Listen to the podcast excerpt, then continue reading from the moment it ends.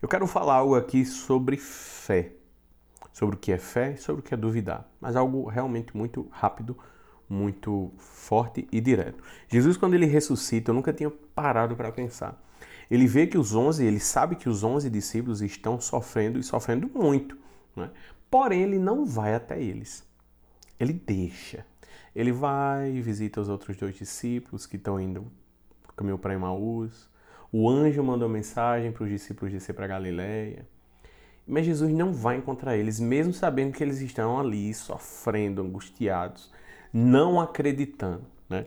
E depois de um tempo que Jesus ressuscitou, quando os onze discípulos eles comiam, Jesus tum, apareceu. Né? Tá lá em Marcos, ainda no capítulo 15, lá no versículo 14 perdão, no capítulo 16, versículo 14. E Jesus ele entra, ele aparece ali e ele repreende os discípulos por sua incredulidade obstinada, pois se recusaram a crer naqueles que tinham visto Jesus depois da sua ressurreição. Eles não apenas tiveram dificuldade de crer, eles se recusaram a crer.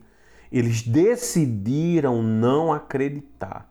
Depois de tudo que Jesus tinha feito, depois de tudo que tinha acontecido, eles se recusaram a crer.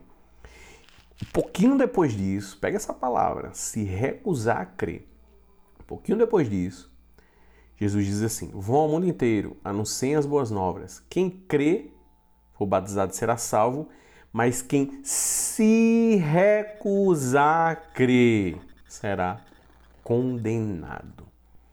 Essa, essa palavra aqui, ela traz algo realmente muito forte sobre você se recusar a crer. muitas vezes a gente faz isso, a gente tá tão obstinado que eu me recuso a crer, sabe? Me recuso a crer. E Jesus ele joga pra gente a responsabilidade de crer.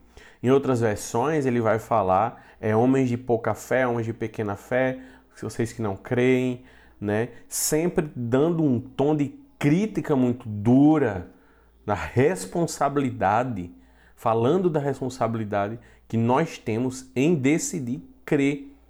A fé vem pelo ouvir, ouvir a palavra de Deus. Esses homens tinham a fé, tanto é que eles perguntam: Senhor, como podemos ter mais fé? Jesus disse: Não importa se sua fé é grande ou pequena.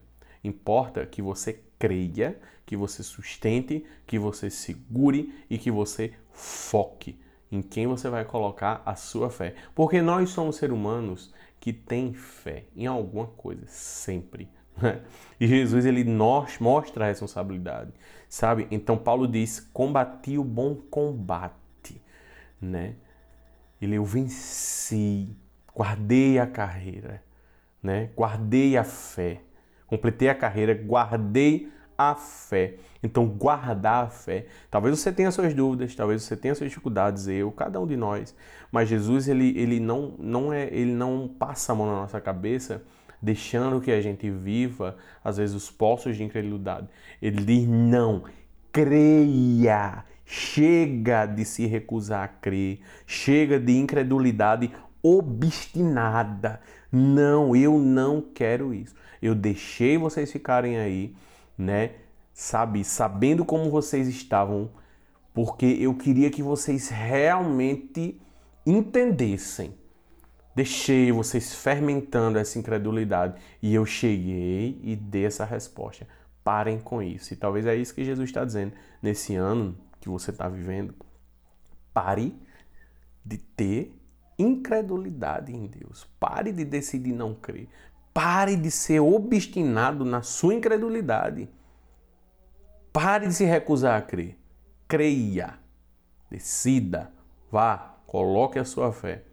Guarde a fé. Né? Isso que Paulo faz. Lute pela fé. É um combate. Esse combate nós vencemos. Jesus é com a gente. Então que Deus abençoe. É isso essa palavra sobre fé.